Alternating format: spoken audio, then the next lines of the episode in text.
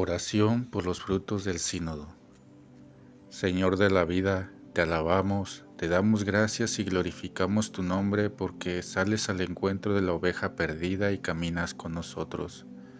Tú eres la cabeza y nosotros el cuerpo, pero por favor, danos tus oídos para escuchar, tus ojos para contemplar el camino, tu boca para proclamarte y tus fuerzas para seguirte.